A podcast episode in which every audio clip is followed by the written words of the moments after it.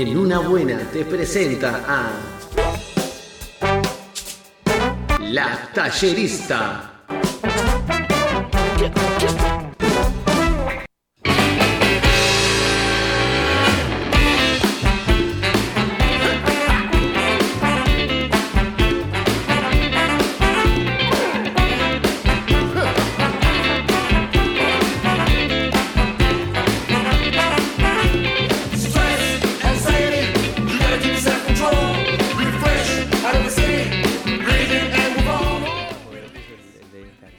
¿Cómo están? Bien, no, Gastón estaba hablando solo, ahí no sé qué, qué estaba diciendo, pero yo muy bien, ¿y tú? Yo bien, acabo de conocer al taxista más prudente de Montevideo. pero, ¿Eso es bueno bien. o es malo? Y es bueno, lo que pasa es que cuando el- querés que el taxi te salve de, de- de la hora. Vos querías que sea Vin Diesel en Claro. máxima, eh, en Yo he rápido y llegado furioso, ¿no? a Más tomarme taxis aquí en Montevideo y a decir, eh, necesito llegar rápido a tal sitio. Y tipo, el taxista más o menos vuela por encima de los autos. No era el caso. Pero no le, no le avisaste tampoco. No, porque me dio cosa, pues ya lo vi que no sabía la dirección que yo le estaba diciendo, bien. puso el GPS. y Viste, me lento que llevo prisa. Sí. Esa, esa, esa dice dicho. Bueno, hoy traigo una columna especial de la tallerista. Ajá. Por una parte, porque va a ser la última en un tiempo, ya que, que voy a darme un paseo por España. ¿Estás renunciando al aire, Paula? Por un tiempo. ¿Vas a hacer talleres ¿Qué, en qué un España? tiempo? Mm. No sé, a lo mejor Yo cuando talleres me de cómo pedían se un tiempo... disfruta el verano. Perdón. Di. A mí como me pedían un tiempo, ya me iba despidiendo para siempre. Ah, vos hablas de relaciones... eh, En lo que sea. Pero No, yo vuelvo en que un ya- mes y pico. Ujú.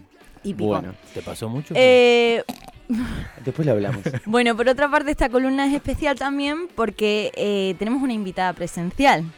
¿En Que ahora la voy a presentar. es la primera presencial que tenés. Sí, Podés sacarle el trapo de encima. Así sabemos quién es. ahora lo cuento, ahora lo cuento. Bueno, como saben, esta columna busca motivar a la audiencia y a nosotros mismos eh, a atrevernos a hacer esas cosas, esas actividades que siempre tenemos pendientes en la vida, pero que por, fa- por falta de tiempo eh, o por la rapidez con la que vivimos, menos cuando te tomas un taxi prudente, eh, nunca comenzamos a hacer, ¿no? Eh, esas actividades eh, que siempre nos generan un poco de curiosidad o que no, no sé, algo Sí, nos, despertaron, eh, capaz son puertas que nos abren nuevos caminos, ¿no? Hacia el desarrollo personal, hacia la felicidad, que bueno, que al fin y al cabo es algo importante para este paso por el mundo. Bueno, comencé esta columna eh, hablando de dos libros eh, que me hicieron hacer cambios en mi vida. El ¿no? camino del artista. Eh, bueno, el primero fue El regalo de Eloy Moreno Eso. Que me sirvió para darme cuenta de que quería volver a escribir.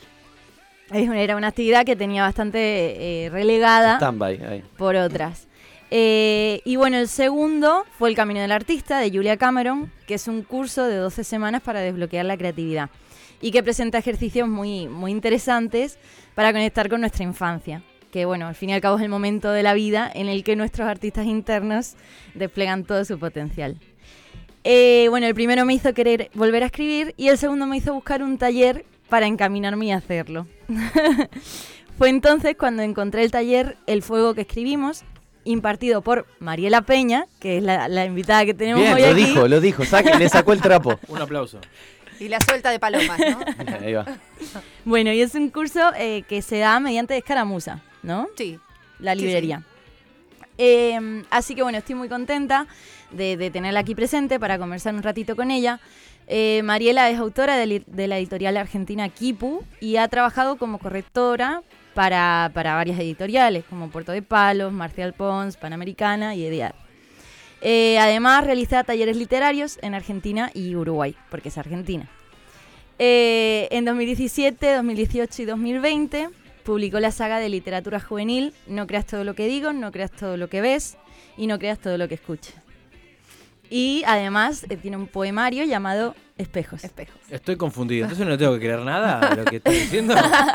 No sé, ahora se lo ni preguntamos. una palabra. Bienvenida, Mariela. Muchas gracias, muchas gracias, Pau, muchas gracias. Qué lindo lugar, que, vieron que ahora está de moda decir buena vibra, mala mi, mala vibra. Este lugar ¿Y qué tiene, sentís? tiene linda vibra, ¿eh? Sí. Eh, Sí, muchas gracias. sí, muy lindo. Bien. Dijo el lugar. Sí, sí. Sí, sí. Este lugar con la Bueno, gente. es un lugar que habitamos, Y este no es un que, habitamos los lunes y los viernes, y quieras o no, estamos ahí en un colectivo que funciona, que hace Yo cosas. ya donde hay Está tres bien. o cuatro personas que se están, que están sonriendo, a mí ya me, me- me da ganas de, por lo menos de quedarme. Ah, pero esto es, Es, una es toda una postura. Mentira. es una- Sí, sí, Como dirían los españoles, esto es postureo. Ah, Yo te ahí muestro un audio que me, mató- me- mandó Gastón hace breves instantes Sí, nomás. por supuesto. Estoy en la puerta. No, mentira. Era a dos cuadras. Sí, Estoy a dos cuadras. Claro, una, Claro. una desidia que tiene en Y la bueno, vida. pasa. Los, Bueno, los pero hasta ahora. Bueno. No te quites protagonismo. Vamos a comenzar con una pregunta que no sé si es sencilla o no, pero bueno, es eh, ¿cómo comenzaste a escribir y qué aporta la escritura a tu vida diaria? Ay, qué linda pregunta.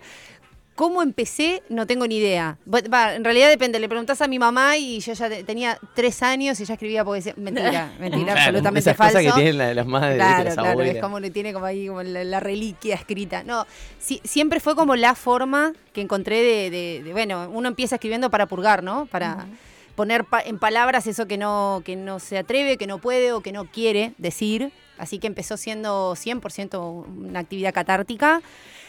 Después cuando empecé a crecer me di cuenta de que eh, era lo único que realmente me gustaba hacer en la vida, entonces dije, esto le tengo que encontrar la vuelta para que, digo, sea un medio de vida, porque Claro. si no me, me- me vuelvo loca. ¿Y qué aporta a mi vida? Todo. Digo, yo no, no sé, no me imagino qué, qué- qué sería de mí si no tuviera la posibilidad de escribir. O sea que es como una especie de oxígeno, ¿no? O sea que lo utilizás como para canalizar, como para eh, mover sentimientos. en Así, algún así empecé. Ahora, hoy por hoy, es también parte de mi laburo, entonces ya es como que todo después lo que lo empezás a sistematizar y ya tiene, ya tiene otra, otra, otro sentido y otra función en mi Y- vida, porque es también parte de mi trabajo. Pero me encanta, considero que soy una, una afortunada de poder decir que bueno, que es uno de mis tantos, porque como tanta gente hoy por hoy, hago muchas cosas, entonces es uno de mis, de Pero mis laburos. suplantaste la, la- la actividad catártica. Eh, no, Tenés no, otra, tipo, te vas a jugar al badminton, no, ponele, yo qué sé. No, vos sabés que no, no. Es la única forma que realmente encuentro para equilibrarme. También yo siempre digo que el arte y el deporte cumplen como una función análoga en esto de, de transformar el dolor y la angustia y el estrés en algo positivo y en algo enriquecedor, ¿no? Eh, qué sé yo, salir a caminar o andar en bici o lo que sea, también, pero escribir es como medio irreemplazable, ¿no? Claro. Tengo, Insustituible. tengo un par de... Va, en realidad una. Las personas que se acercan a tus talleres Sí. son eh, aquellos que, como Paula está como trancada para, para, para escribir, o son los que necesitan escribir para largar todo, como decís tú. eh, Sí. O te comentan, o no hay ningún tipo de comentario, la gente va, hace No, no, nosotros somos casi, bueno, Pau te lo va a poder contar porque yo estoy dando actualmente cinco, coordino cinco talleres. De lunes a viernes estoy a full. Eh, de hecho, mis alumnos de hoy me están esperando, capaz que están escuchando. Eh, no, yo digo, eh, cada uno llega atravesando su camino y con un objetivo, ¿no? Hay algunas personas que se anotan en mis talleres porque quieren dedicarse a escribir, hay otras personas que simplemente quieren darle una forma eh, más ordenada a esa, a esa actividad catártica o de mero eh, entretenimiento, por decirlo de alguna forma. Hay gente que quiere descubrir cosas, entonces se anotan. Hay gente que, que se anota para cono- socializar con otras personas que tengan gustos parecidos. Hay de todo. A probar por ahí, decir, Sí. bueno, a ver qué onda un taller de escritura, Seguro. cómo me va con Sí, esto. y, y también lo que pasa es que hay gente que se anota y le gusta escribir prosa, por ejemplo. Y yo en mis talleres los hago escribir de todo, ¿no? Porque si no, nos quedamos siempre en las cosas ahí como en la zona de esa de confort o de comodidad. Y, y después de repente se dan cuenta que tienen una tienen ahí un talento para la lírica, entonces empiezan a ani- a animar con la poesía, que es como un género medio elitista, ¿no? Dentro de la literatura es como la poesía, ¿no? Es demasiado, está muy alejado de mí y nada que ver. Por ahí la contemporánea ni tanto, o sea, porque Bueno, hay... ahora no tanto, claro, ahora por suerte no Sí, tanto, se bajó de ese pedestal, pero, pero igual hay gente que te sigue diciendo, no, yo poesía no sé escribir. ¿Y qué es no saber escribir ¿Y poesía? qué es la poesía? Claro. Y bueno, qué pregunta, ¿no? Hay todo un, un tratado de Borges de tres horas que está tratando de explicarlo y finaliza diciendo... No sé lo que eh, es. No, la- eh, cita a, a un poeta que, que se llamaba Ángel Silicius y dice, la rosa sin por qué, florece porque florece. Ya está. Y bueno, la poesía es eso. Claro. Porque Bueno. es poesía. Eh, yo efectivamente estoy en uno de los talleres que, que ¿En imparte serio? Mariela. ¿Qué? ¡Qué Eh, casualidad!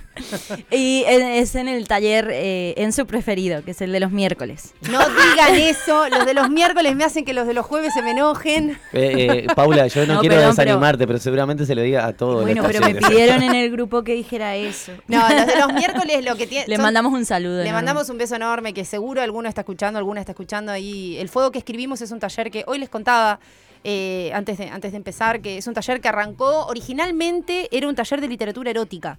Empezó siendo un taller intensivo de dos meses de literatura erótica, se armó un grupo precioso y dijimos, che, vamos a seguir, ¿no? Porque eran un montón y bueno, y teníamos ganas de salir un poquito ya de los textos eh, de, de esa temática hace como dos años. Y claro, un taller que hace dos años que está vigente, tiene, se renuevan ¿no? las, las personas y hoy por hoy tienen dos grupos porque lo tuve que dividir porque son muchos, eh, preciosos. Tanto el de los miércoles como el de los jueves. ¿Viste? Bueno, hay un Hay tema- que quedar bien con todos. Muy bueno, que es el hecho. No, ah, pensé que ibas a hablar de eso porque después me quedó colgada una pregunta. Hay un tema que, que facilita mucho también a, a todo el mundo que se quiera acercar y apuntarse, y es que estos, estos talleres son por Zoom. Claro. Justo este, ¿no? El del Este juego que escribimos sí.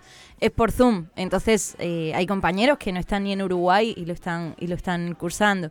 Y eso está buenísimo. Porque Sin tal, los miércoles a las 7 de la tarde sabemos que tenemos ese ratito.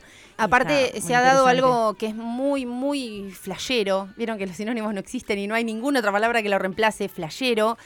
Que es, eh, en general, todo el mundo te dice que la virtualidad es como impersonal, cómo rompes esa distancia. Bueno, en, en estos grupos es como si estuviéramos todos sentados alrededor de una mesa y verdaderamente. Se no- genera esa dinámica, Se sí. genera esa dinámica. Yo, de todos modos, yo a mis alumnos y alumnas los conozco a todos, sé los nombres, sé de dónde, dónde están. eh, con el tiempo ya hasta les, les saco como la ficha de los estilos y las formas de escribir y todo, pero entre ellos se hacen, y ellas se hacen amigos y se generan vínculos y es una cosa preciosa que realmente se da en este grupo y yo no sé si es algo tan habitual y tan cotidiano, ¿no? Y bueno, y también se hacen encuentros presenciales. Se hace, hacemos, lo intentamos al Claro. menos Cada una vez por mes. Nos Sí. juntamos a comer, básicamente. Ah, no escriben. Pero Caray, nada, es una excusa. el- ¿los talleres est- están abiertos al día de hoy? Sí, claro. Yo estoy, actualmente estoy dando dos talleres en mi centro cultural que dirijo con mi marido y una amiga, en, que se llama Guarida y que queda en Punta Carretas. Eso es eh, los martes y los viernes. Los martes es más orientado a la prosa, los viernes es una fábrica de poesía. Eh, los lunes para adolescentes en Escaramuza es un grupo de 15 chicas, porque aparte son todas mujeres, eh, fabuloso, eh, promedio de edad 15 años. Y los miércoles y los jueves, el fuego que escribimos también en Escaramuza. Qué maravilla. No, yo me quedé pensando en esto de, de la escritura erótica y un poco porque yo ya me enteré a través del taller este que, que está haciendo Paula. eh, claro, uno cuando entiende, eh, cuando le dicen eh, escritura erótica, piensa en, en otra cosa, por ahí en algo como más sexual, ponele, o como más llevado a eso. Pero no tiene que ver pura y exclusivamente con eso porque hay muchas cosas que pueden llegar a ser eróticas. Si bien rosa con lo sensual, sí, Sí. pero no tiene por qué ser sexual. Seguro. A mí me gusta decir que la literatura erótica, que la literatura erótica es, es medio un concepto extraño, ¿no? Hay muy buen erotismo en muy buenas obras literarias. Una obra que es solo erótica es un embole. Es como una obra que sea solo drama o que sea solo. Digo, hay, hay libros, hay novelas, hay, hay cuentos que tienen una carga erótica o que el tema principal es el erotismo, pero además tiene que por lo menos rozar otras cuestiones porque si no es, realmente es, es pesado y aparte que hay eh, literatura porno, ¿no? Que, Claro. es, que es otra cosa. Digo, tiene no es, claro, no es sí. lo que nos interesa a el nosotros. contexto y lo que lleva a lo que Es incluso como- puede ser que sea más erótico todavía. Manejar el, el- el término medio entre la pornografía y lo explícito, que no tiene sentido, y lo cursi, que Ujú. es igual de vomitivo. Pero ñoño. claro, claro, como- o sea, es como el, el otro extremo, Claro. pero muy ñoño. Sí. sí. Yo tengo, Qué desafío. tengo Sí, eh, unos párrafos que les pueden calentar a ustedes. Mira. ¿Por qué? Se los, ¿Cómo? ¿Se los puedo leer? Lo tenés Dale. ahí. Of course. A ver, Pero pará, ¿y por qué? Lo Ah, preparado. Pero, porque hablamos de poesía erótica. Anda con el texto ver, erótico de acá ¿qué para allá. ahí? Vamos ¿Vas a hablar de, la-. No, de- de las tiritas pegadas a las tetillas en la maratón? No. Los va, a, los va a calentar fuerte. Te llegó la factura de la luz y no la podés pagar. Con la voz. Te llegó. No, la claro, claro. sí, sí. Eh, Engolame un poco más. continúa, continúa. Está improvisando, chicos. no sé ni. el, el estado de cuenta de la tarjeta es re gordo y no lo podés pagar. Se te vence mañana. Bueno, eso te tiene que calentar. De una u otra forma. Estás todo tomado, por te das ahí. cuenta, ¿no? Estás, estás, estás en las últimas. Por ahí podrías apuntarte al Un hilito, taller. así. Para mejorar esos versos, digo. Claro, sobre Ah, todo hay, hay algunos clichés, hay algunas... Ok, bien. Esto, es- esto no, es- no me deja de Me sorprender. encantó igual. No me deja de sorprender. Cambio la factura de UTE por, por la del agua. O sea, Claro, capaz que es más efectivo. Bueno, Mariela, yo quería que nos contaras, yo ta, pensé en pedirte tres, pero los que tú quieras. Eh, libros que le hayan dado un giro a tu vida. Uy, qué difícil esa pregunta porque es como es como preguntarme mi tema favorito. Cambian todos Claro. los días. Esa es la Sí. verdad. Me, me cuesta decirte uno. Si, si te tuviese que decir los más significativos, capaz. Porque hoy puede ir por un lado y mañana me, lo me haces la misma pregunta y cambio.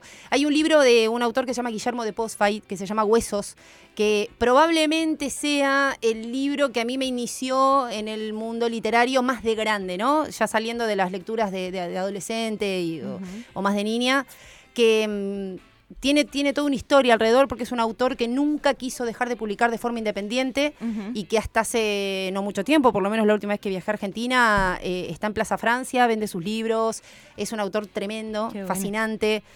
Eh, te diría que ese como número uno. Después, bueno, a mí me. Yo soy. mi- digo, no soy muy fanática de decir mi, mi preferido, pero uno de mis poetas favoritos, que es Pessoa, el libro del desasosiego, es para los que les gusta la poesía también. Y voy a elegir un, un libro de cuentos de un autor actual que me parece de los mejores eh, cuentistas que hay hoy por hoy, que es un argentino también, que se llama El lugar donde mueren los pájaros. El autor es Tomás Downey. Eh, te diría esos tres hoy. Me preguntas mañana y Bien. cambian. No son los mismos, son Vaya otros tomando tres. nota la gente ahí que está escuchando porque deben estar interesantes. Sí, Sí. sí, sí. Bueno, y otra de las preguntas, bueno, yo comencé eh, contando que, que a mí uno de los libros que, que me, que me movió mucho fue El Camino del Artista. Sí. He de decir, he de reconocer que yo no he terminado El Camino del Artista, me quedé como en la semana 5. Y está movida, así que imagínate Pero fíjate, ¿eh? La ves doble a Paula. Claro, de poquito a poco. Bueno, pero uno de los ejercicios que planteaba era el de pensar posibles vidas Sí. eh, que tendríamos si no estuviéramos viviendo la que estamos viviendo. Sí. Sobre todo en, en- en cosas que hacer, ¿no? Eh, eh, por ejemplo, eso, no sé, yo pensé, da, escritora o carpintera o...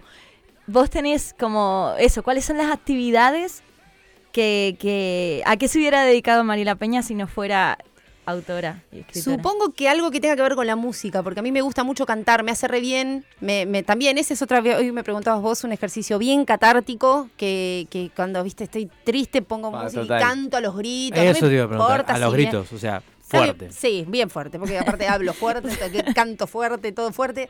Eh, me, me hace bien y me encanta. Supongo que tendría que ver con algo de eso. Aparte, ahora mi, mi- mi pareja tiene es, es músico también y es como, es músico también, che, como si yo fuera músico.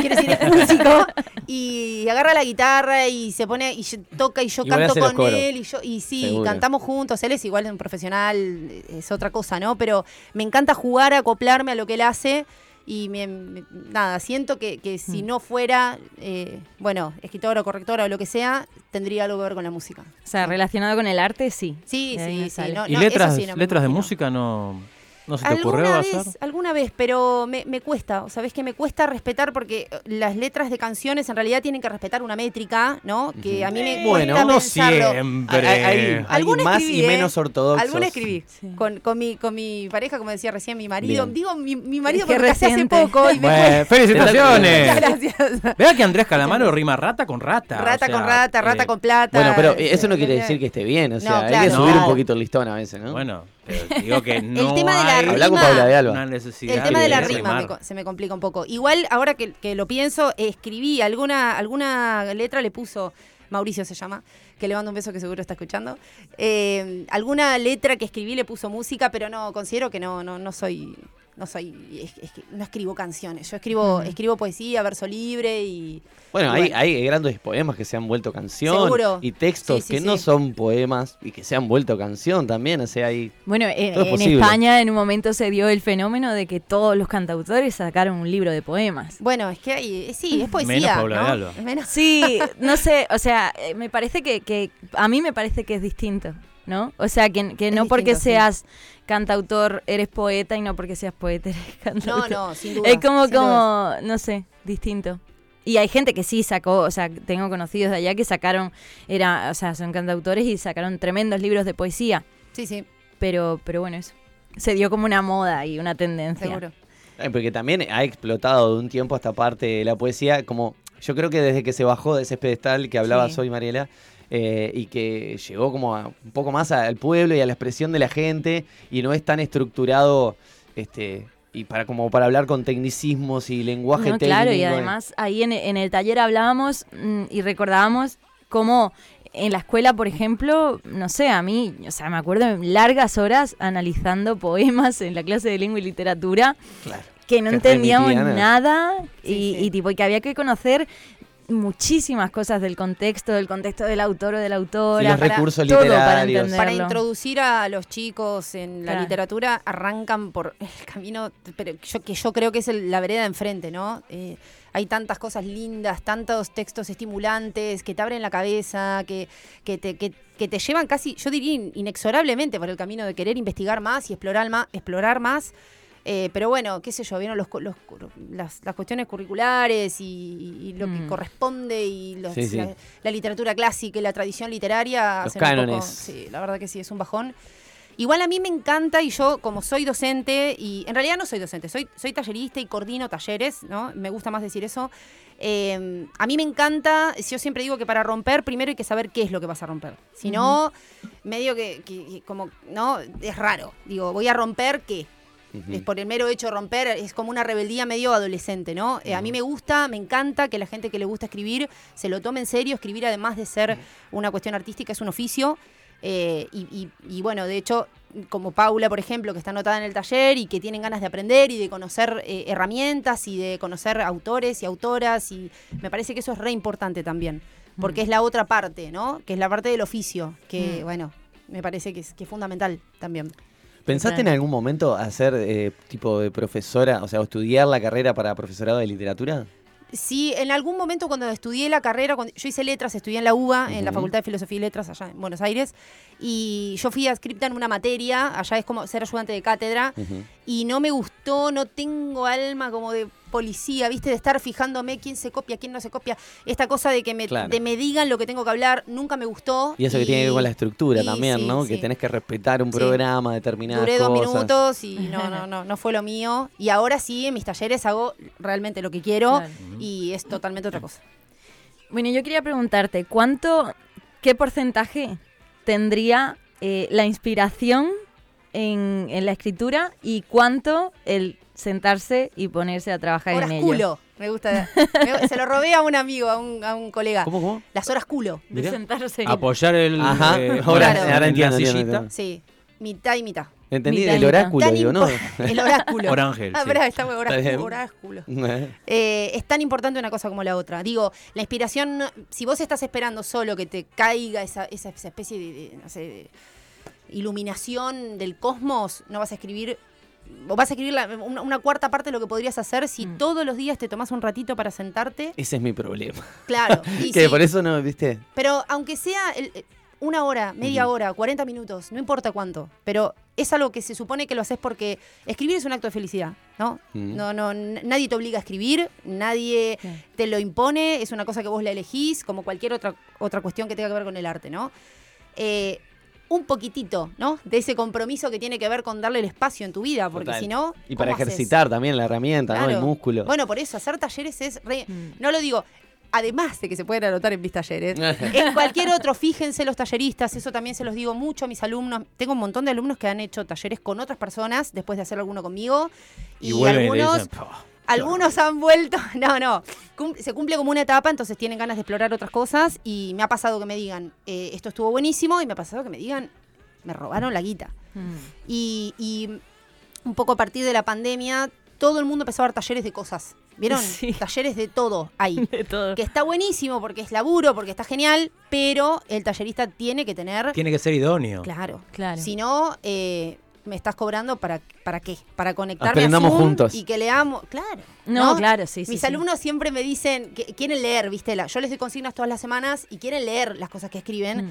Y yo digo, ta, no nos podemos pasar las dos horas con ustedes leyendo porque si no les estoy robando la plata. O sea, algunas clases leerán, otras clases voy a dar algún tema o presentar autores o cosas porque si no, Claro. Para eso nos juntamos en la plaza a leer, ¿no? Sí, sí. En eso de juntarse en la plaza. eh, Está buenísimo, ¿no? No digo que- Cuando vienen la- las personas que te dicen, bueno, estuve en otro taller y Sí. ta, pasó esto. cómo son las devoluciones respecto a tu taller. ¿Qué devoluciones te dan los alumnos? No, tengo muy, muy lindas devoluciones. La verdad que sí, ¿no? Eh, sería como hablar bien de mí, ¿no? Que Obvio, pero no, eh, no. te damos el espacio para que lo hagas. No, no, no todos, La te- no está todas las personas acá. somos como vos, eh, Gastón. Claro. Que dice, no, porque yo. Mirá, esto del porque yo lo tengo como vos lo sabés, Pau, porque el, el porque yo, la, la cuestión de, de la literatura de la primera persona y del yo, y me, me tiene como repodrida. El yoísmo. El yoísmo me tiene repodrida. Ahora cualquier tema se, se analiza en función a porque yo lo que haría, es que a quién le importa lo que harías Claro. vos, ¿no? Frente a un tema puntual, ¿no? Hoy estaba puntualmente hablando de, de- de- con una amiga de algo que, que pasó en Argentina, pero digo, salgo de mí, las devoluciones que tengo son divinas, mis alumnos me quieren, yo los quiero, las quiero. Claro, pero se- sentís, se que, sentís que a ellos los nutre, o sea, que Yo creo ellos que salen... Sí, re. Yo le estoy, le estoy preguntando no, Pero es difícil, es difícil. Hago todo lo posible porque así sea. Porque ellos terminen la clase aprendiendo algo. Todos los todas las clases yo quiero que aprendan algo, aunque sea una boludez, una cosa chiquitita, alguna cosa nueva, yo ya siento que la clase estuvo buena. No siempre se, se puede, ¿no? Hay clases que son mejores que otras, hay clases que me agarran a mí, anímicamente mejor que otras, pero Claro. Bueno, yo te quería preguntar, porque como contó antes, eh, ella abrió un centro cultural que se llama Guarida, que está en la calle Héctor Miranda. Héctor Miranda 2410. Y allí hacen actividades. Sí, Sí, no sé de si todo. querías Hoy invitar teníamos, ahí. Cami estaba diciendo hoy que participa en un coro y nosotros tenemos un coro que está coordinado por Mauricio Sepúlveda, que es mi marido. tenemos una, un club de lectura que coordina Alicia Escardó, que es una amiga, una hermana, familia. Te- están mis talleres de, de escritura y de lectura. Tenemos a Nico Peruso, que está dando un taller de, de historietas para niños. Ahora, bueno, el mes que viene se suman cosas re lindas, actividades de todo tipo, artísticas, digo, Una vida en torno al arte. todo, todo, sí. Sí, la verdad que sí. ¿Y cómo puede enterarse la gente de las actividades que se hacen? Guarida-uy es el Instagram del Centro Cultural. Mariela Peck, P de perro y de elefante, C de casa, es el mío. Y ahí también subo y comparto todo. Y, y bueno, o, me pre- o te, o te preguntan a vos también. Y... También. Le puedo preguntar a. Paula. Claro. Paula, Claro. ¿cómo son los talleres de Marina? Está- eh, él se quedó con eso. Está con la maestra acá. Porque con- quiere anotarse. yo- Sí, yo es verdad. doy Obvio, pero- preguntando. Gastón Pinelá escribió un libro. Es Sí, verdad. y lo- lo- a ver. Lo tengo debajo de una mesa.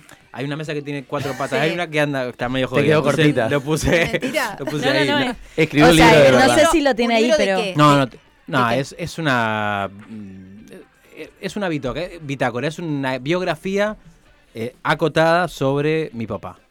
Ahí va. Básicamente. Está interesante. A ese lo robaron. Y lo recuperé. Y lo recuperé. Eso también Bueno, para un eso libro. fue muy bueno. 10 pesos me valió. Eh, ¿Cómo?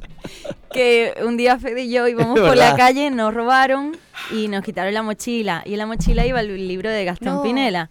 Y después hubo un día que unos amigos vieron el libro de Gastón Pinela en una tienda de libros Sí. usados. No, claro. Olvídate. Y lo abrieron y dijeron, ay, mira, qué, qué curioso, está dedicado.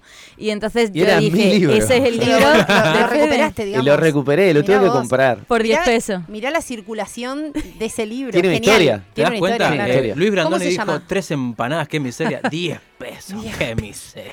¿Cómo se llama el libro? El libro se llama Más que palabras y eh, eh, no sé qué, la- el subtítulo. Vendete el libro, Gastón. La bajada. Na- la bajada es eh, Bitácora de mi padre. Mira, no- te vamos no- a dar la nunca más oportunidad de hacer el Bueno, porque muy yo. ¿Cómo crees que está el libro después que lo terminaste? ¿Cómo te sentiste? ¿Qué, ter- qué tremenda Le historia me faltaban cosas, le faltaban cosas. ¿Cómo, cómo le Bueno, faltaban ¿ves? cosas? Si hubiese, ¿Hiciste alguna vez un taller literario? Jamás. Jamás. O sea, lo escribiste, Yo no fui a la escuela. O sea, Mentira.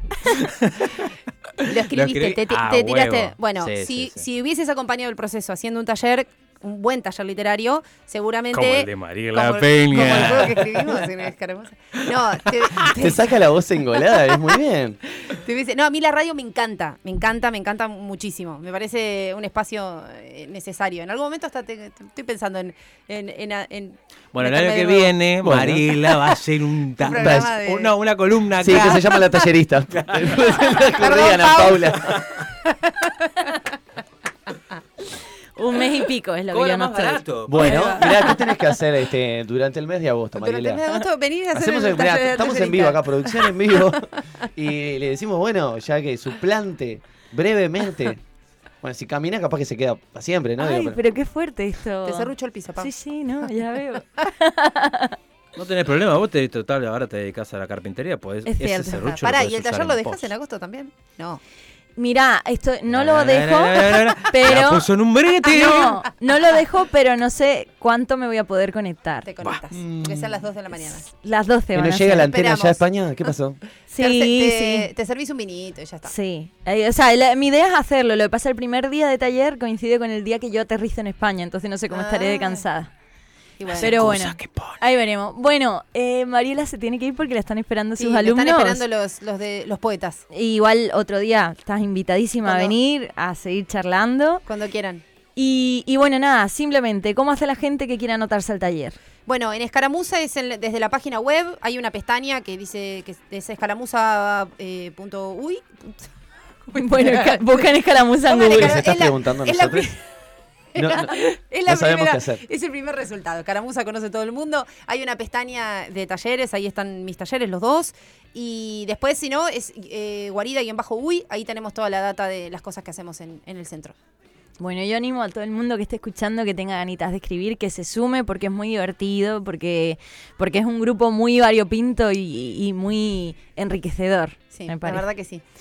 Así que nada, muchísimas gracias, Muchas Mariela, gracias, Mariela, por por haber Gracias por el venido. tiempo. Gracias. Bueno, nos vamos a ir escuchando una canción, porque yo cuando llego a casa a veces eh, me encuentro en la situación de que doña Paula de Alba los miércoles está en su taller de escritura, Sí. perfectamente. Y nos comunicamos a través de señas, eh, las hacemos así, cosas, y ella me, me- me hace así, que bueno, es, es un programa de radio, esto no se va a entender, pidiéndome camarita, mate. sí. Claro, el pulgar con el pulgar extendido con el puño cerrado. De y forma insistente. ¿verdad? No.